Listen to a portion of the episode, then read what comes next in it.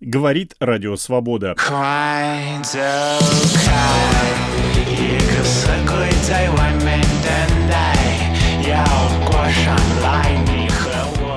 В эфире специальная программа «Обнуление по-китайски». Мы говорим о внутриполитической ситуации в Китайской Народной Республике перед 20-м съездом Коммунистической партии Китая, который должен состояться в будущем году.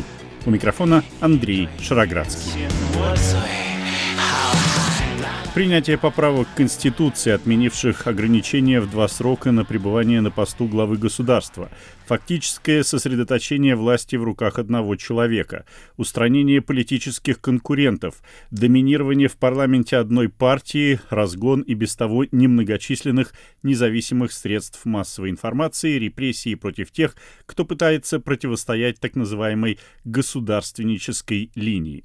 Нет, это не сегодняшняя Россия, это Китай, обогнавший Российскую Федерацию со своим обнулением на два с половиной года.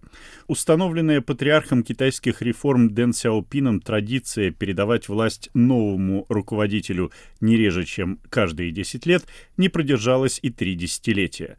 Почему так произошло? Мой собеседник – научный консультант Московского центра Карнеги, китаист Тимур Умаров. Итак, еще в 2016 году, если я правильно помню, Си Цзиньпин был объявлен ядром национальной идеологии КНР. В 2018 были приняты поправки к Конституции включившие в основной закон идеи Си о социализме с китайской спецификой, снявшие ограничения на пребывание на посту председателя КНР двумя сроками подряд. В 2017 году на 19-м съезде КПК не было никаких разговоров о преемнике Си Цзиньпиня на посту генерального секретаря КПК, который обычно и становится председателем КНР.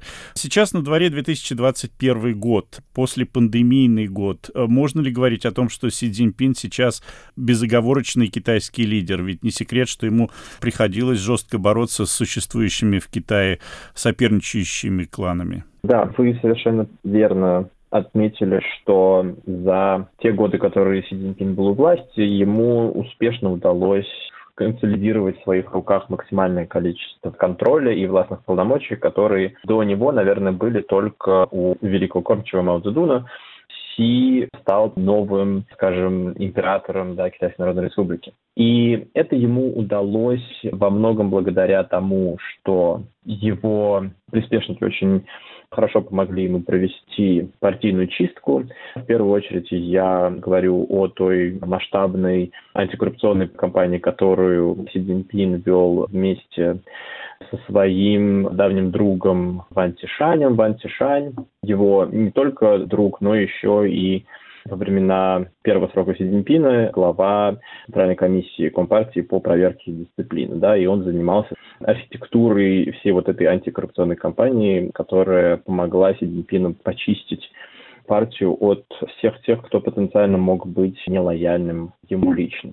Нынешний состав Политбюро Компартии тоже говорит о том, что большинство тех, кто представлен в Политбюро, лично связаны с Си Цзиньпином, а Политбюро, там собраны главные люди, которые обладают самым большим влиянием на политическую жизнь Китайской Народной Республики. Там собраны все люди, которые имеют личные отношения с Цзиньпином, и нет практически никого, кто добрался бы до Политбюро через свои собственные какие-то связи или благодаря меритократической системе которая позволяла раньше подниматься по карьерной лестнице тем, кто заслужил это за последние годы службы. Вы упомянули вот эту самую антикоррупционную кампанию. То есть правильно ли я вас понял, что под видом антикоррупционной кампании шла именно партийная чистка. А с самой коррупцией делалось что-то при этом? Или то, что могли, условно говоря, воровать те, кто противостоял Си Цзиньпину, то же самое теперь могут делать те, кто является его союзником? Понятное дело, что в такой стране, как Китайская Народная Республика, при желании можно найти те или иные сведения или там коррупционные составляющие на условно каждого чиновника, поэтому это, скажем так, не была прямая борьба с коррупцией как таковой, а действительно чистка руководства КНР от нелояльных Си Цзиньпину людей. И это не то чтобы какой-то секрет, а то, что вы говорите, могут ли нынешние протеже Си заниматься коррупцией сейчас, Наверное, да. Система работает таким образом, что когда решения принимаются за закрытыми дверьми и отсутствует э, прозрачность госуправления, в принципе, в любой стране, не только в Китае, открываются большие возможности для того, чтобы одна группа лиц пользовалась этим положением и там полно можно найти всяких примеров конфликтов интересов и каких-то проектов, которые связаны с, непосредственно или по слухам с тем или иным чиновником, но такое вполне себе представимый образ того, как работает система. Я вспоминаю, когда стало понятно, что Си Цзиньпин будет очередным преемником. Я читал его биографию, выяснил, что он родом из семьи одного из репрессированных в годы культурной революции лидеров КПК, что он на себе испытал, что такое культурная революция. И все-таки Си Цзиньпин пошел по пути усиления авторитаризма, хотя он знает, что такое бесконтрольная власть. Почему, по-вашему, он так сделал? Это заложено в его характере или это был вынужденный шаг? Я бы не стал судить про характер Си Цзиньпина, мы лично не знакомы. Я думаю, здесь вопрос в том, что нынешнее руководство Китая не отождествляет происходившие в те годы события, как культурную революцию, с авторитаризмом или с усилением власти Си Цзиньпина или еще кого-либо другого. Все-таки культурная революция рассматривается и сторонниками Си Цзиньпина, и противниками как нечто, действительно сыгравшее плохую роль в истории Китайской Народной Республики, и то, к чему нельзя возвращаться, и я уверен, Си Цзиньпин тоже прекрасно понимает, что культурная революция была выгодна исключительно на тот момент председателю Мао Цзэдуну, и это была его собственная такая кампания по удержанию власти. Мне кажется, нынешнее руководство в его представлении то, как оно управляет Китаем. Это один из единственно верных путей развития нынешней Китайской Народной Республики. И в их представлении они только встали на этот путь. Первый срок Си Цзиньпина ушел исключительно на то, чтобы собрать в руках всю власть, избавиться от вот этой постоянной игры в тени толкая с остальными кланами, которые не хотели например, поддерживать какие-то его идеи, идеи реформ или идеи каких-то внутриполитических изменений. И в его представлении первый срок у него ушел на то, чтобы просто собрать консолидировать всю власть, чтобы ему не мешали. И теперь он обнулился, и теперь у него есть два срока для того, чтобы осуществить эти идеи, которые у него были. Я думаю, если говорить о какой-то парадигме мышления и тому, как э, Си Цзиньпин смотрит на авторитаризм, то он смотрит исключительно с прагматичной точки зрения и думает, что это уникальная возможность когда у тебя 100% контроля над всеми рычажками власти, сделать так, как надо, так, как ты в своей голове представляешь идеальную картину прекрасного Китая будущего.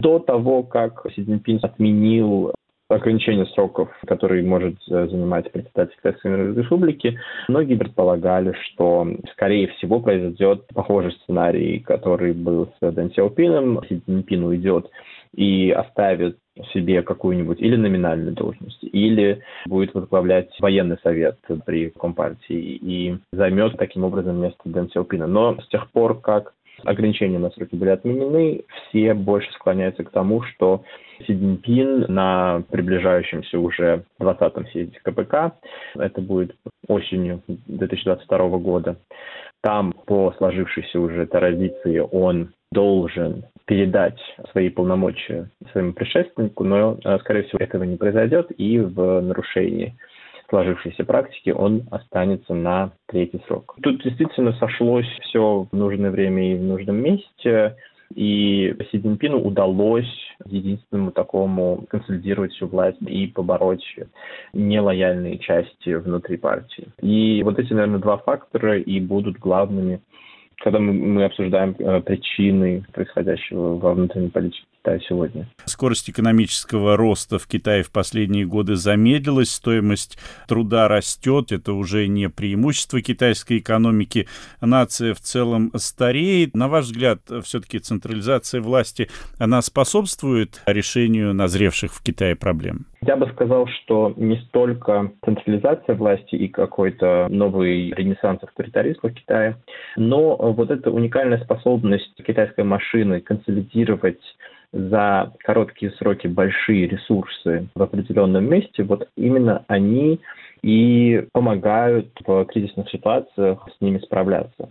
Пекину в первую очередь большой такой тест для Компартии была, естественно, пандемия, и мы видели и до сих пор наблюдаем, как Китай более-менее успешно справляется с этим кризисом здравоохранения, естественно, делая оговорку на возможную потасовку данных и непрозрачность статистики, все равно мы видим, что относительно других больших экономик и больших держав Китайская Народная Республика справляется с пандемией неплохо.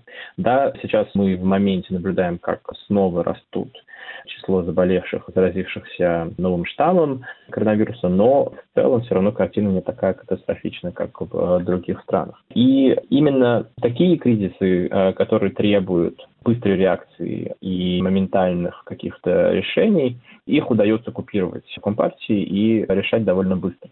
Однако есть те вопросы, которые подняли вы, которые не решаются таким образом. Например, проблема э, со старением китайского населения, она действительно, чем дальше развивается история, тем больше давит на Компартию, и ее невозможно решить ни какими-то бонусами молодым семьям за рождение новых, вторых там, или третьих детей, ни какими-то обещаниями о помощи семьям с воспитанием этих детей. Эта проблема, во-первых, встраивается и в глобальный тренд, во-вторых, сильно связана и является, на самом деле, последствием политики, которую Китайская Народная Республика проводила последние несколько десятилетий по ограничению рождаемости. И без структурного подхода к решению таких проблем Компартия не сможет продемонстрировать для своего общества ту картину, которую она демонстрировала последние, скажем, 30 лет с 80-х, 90-х когда партия говорила обществу, да, мы пришли к власти без выборов, условно, не прямая речь, а условно, говорила, что да, нет никаких выборов, вы нас не выбираете, но при этом мы пришли к власти через определенные бюрократические испытания, и мы знаем лучше вас, как развивать экономику, как строить внешнюю политику, как решать какие-то внутриполитические вопросы, и поэтому просто вам остается доверять и не поднимать какие-то протесты. Теперь эта система ломается. Теперь вот этот главный тезис Компартии, который условно у всех на устах, о том, что взамен на отсутствие какой-то политической оппозиции или вообще каких-то уровня свобод по западным меркам, Взамен на это существует экономический рост, и это компенсирует все те неудобства, которые испытывает китайское общество. Но теперь вот этот главный аргумент в руках Компартии, он пропадает, и для Си Цзиньпина, и для Компартии это главный вызов ближайших 50 лет. Насколько серьезный раздражитель сейчас для официального Пекина Гонконг? Можно ли ожидать, что китайские власти не дождутся 50-летия со дня передачи Гонконга Китайской Народной Республики и все-таки грубо, по-настоящему грубо нарушат взятые на себя обязательства? То, что произошло с Гонконгом за последние два года, это уже, на мой взгляд, достаточно грубые политические решения, которые Пекин предпринял для того, чтобы утихомирить гонконгцев и заставить их разойтись по домам или разъехаться в другие страны, или тех, кто не захотел ни первого, ни другого, посадить по новому закону о госбезопасности. На самом деле уже сегодня Гонконг совершенно по-другому выглядит, если даже сравнивать с Гонконгом трехлетней давности потому что практически полностью уничтожена политическая оппозиция, которая раньше была представлена даже в гонконгском парламенте и которая одержала победу на местных выборах, которая активно вела свою деятельность и собирала все эти протесты, создавала партии и так далее. Сегодня вся эта деятельность оказалась незаконной, и политические активисты оказались или за решеткой, или в бегах. Дополнительно теперь мы уже совершенно забыли, что такое свободные гонконгские СМИ, которые долгое время были таким знаете, окном, которое выдавало некоторую информацию о происходящем в Китайской Народной Республике.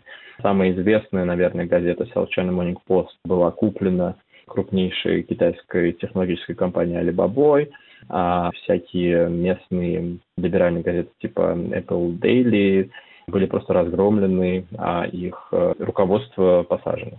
Собственно, немного чего осталось от гонконгской автономии, поэтому я бы сказал, что сейчас автономия исключительно осталась на бумаге, и Пекин и без того управляет довольно обширными сферами жизни острова. Говорить о какой-то большой автономии оставшейся я бы уже не стал. Это было мнение научного консультанта Московского центра Карнеги, китаиста Тимура Умарова.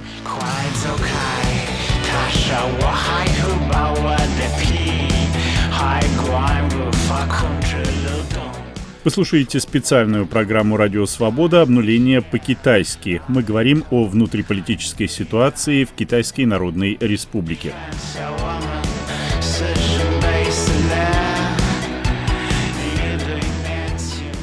Ведет программу Андрей Шароградский, мой второй собеседник – независимый политический аналитик Иван Преображенский. После разгрома студенческого движения на площади Тиньаньмэнь в 1989 году проводить так называемую политику упорядочения и урегулирования в КНР было поручено Дзян Цзиминю, потом был Ху Цзиньтао, потом к власти пришел Си Цзиньпин, и на этом все закончилось. Почему, как вы считаете, вот эта традиция передачи власти каждые, ну, 10 лет э, в Китае продержалась так, ну, в общем-то, недолго? Ну, на самом деле, мне кажется, что это было связано в значительной мере со сменой поколений.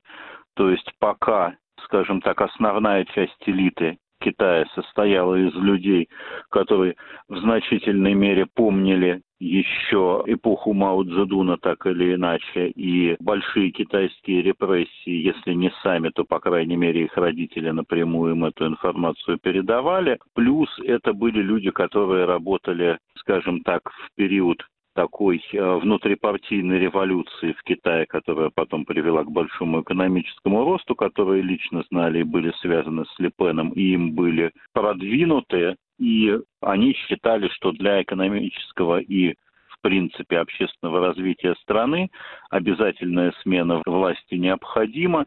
Это действительно было их личное убеждение, и они пользовались большим влиянием. По мере постепенной смены поколений, которая произошла, то есть я бы сказал так, что полная смена поколений произошла за три периода, вот как раз за три десятилетия, это достаточно стандартный срок. И после этого у нынешнего председателя КНР возникла возможность для назовем это захвата удержания власти, по сути дела, по сравнению с предыдущей неофициальной традицией для узурпации власти.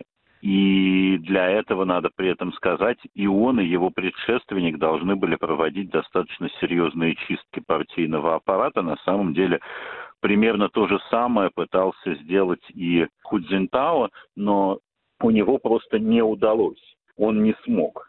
А товарищ Си сумел провернуть эту операцию и постепенно уничтожить, собственно, все те внутрипартийные кланы и все те внутрипартийные группы, которые могли и, как предполагалось в начале его правления, должны были стать его потенциальной альтернативой, и из них должен был быть выбран преемник. Но ведь э, Си Цзиньпинь, он все-таки знаком с ужасами культурной революции, он выходит из семьи одного из репрессированных бывших лидеров КНР. Э, на ваш взгляд, почему он пошел по этому пути? У него не было другого выхода?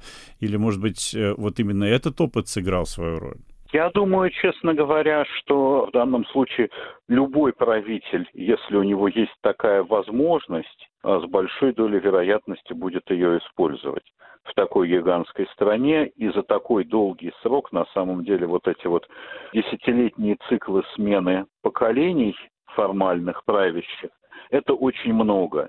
Они были определены в соответствии с более ранними, более древними, скажем так, внутрикитайскими традициями, которые действительно существовали.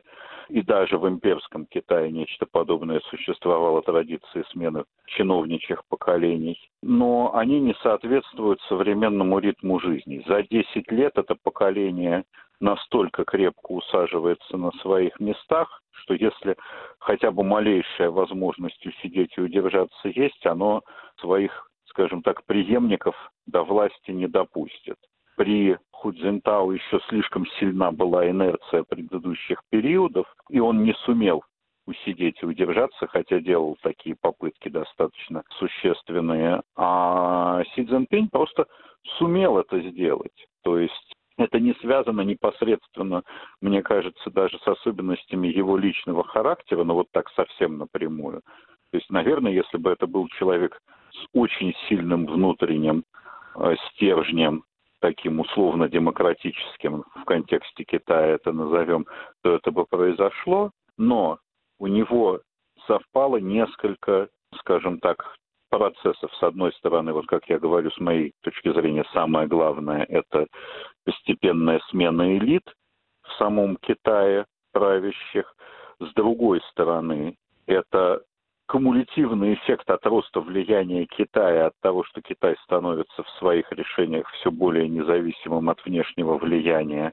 И при Худзинтау еще Китай очень внимательно и очень осторожно смотрел на внешнюю реакцию, на реакцию Европейского Союза, на реакцию особенно США, и не находился в конфронтации с ними, несмотря на то, что он выступал как экономический конкурент, он, тем не менее, постоянно стремился для того, чтобы не попасть в экономическую войну, которая, собственно, началась последние годы, не готов был в нее ввязываться и все время старался закольцевать, связать свое экономическое и внешнеполитическое развитие с процессами, идущими в западных странах, для того, чтобы им было невыгодно и неудобно давить на Китай, тем самым они бы наносили вред и самим себе.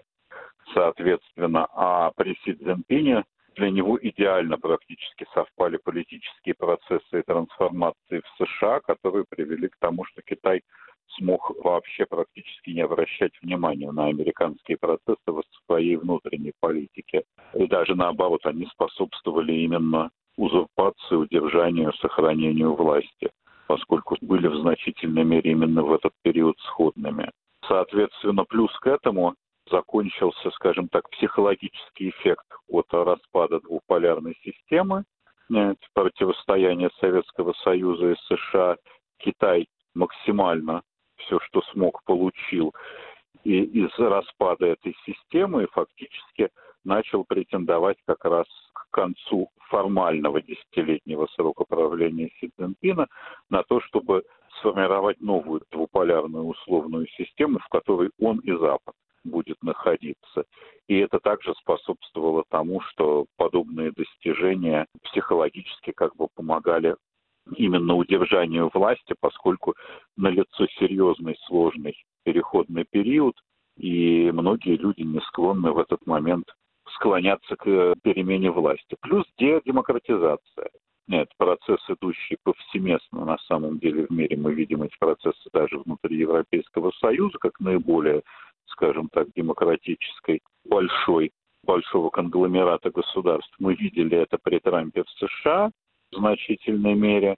И Китай просто оказался, опять же, в общем тренде на общемировом что значительно облегчало задачу самому, собственно, лично Си Цзиньпину. Ну, невозможно не сравнивать ситуацию в Китае и в России. В Китае вот эти обнуляющие поправки принимались в год президентских выборов в России, когда все еще только задумывались о том, как Владимир Путин а, будет а, сохранять свою власть после 2024 года. Через два года конституционные поправки были приняты в России, но там потребовалось и вот это так называемое общенародное голосование.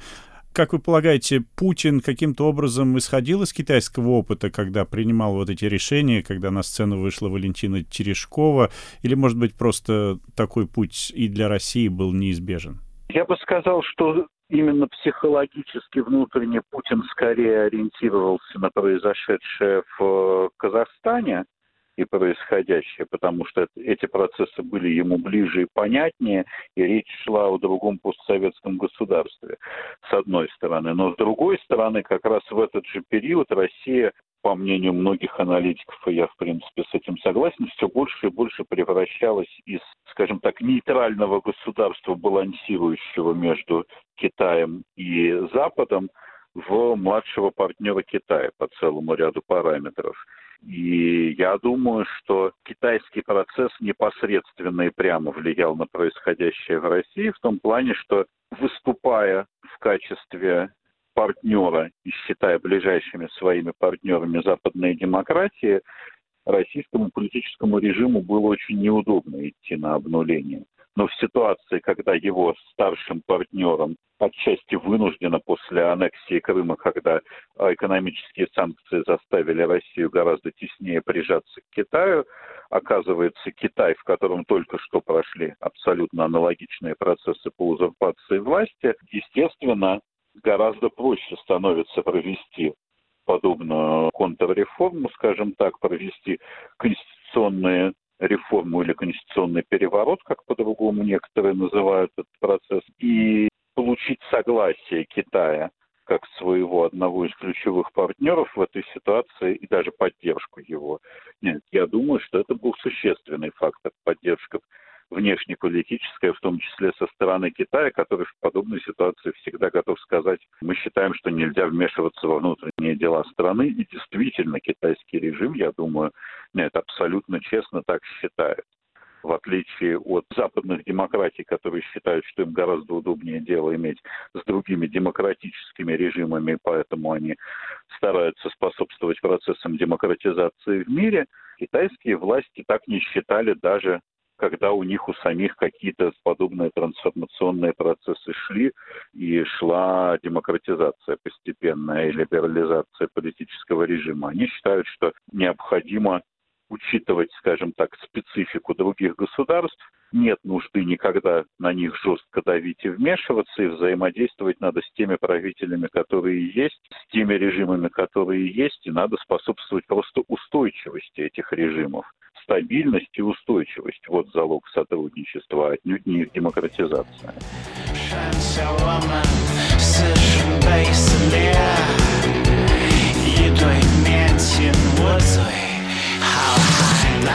Вы слушали специальную программу «Радио Свобода. Обнуление по-китайски». Ее гостями были эксперт Московского центра Карнеги китаист Тимур Умаров и независимый политический аналитик Иван Преображенский.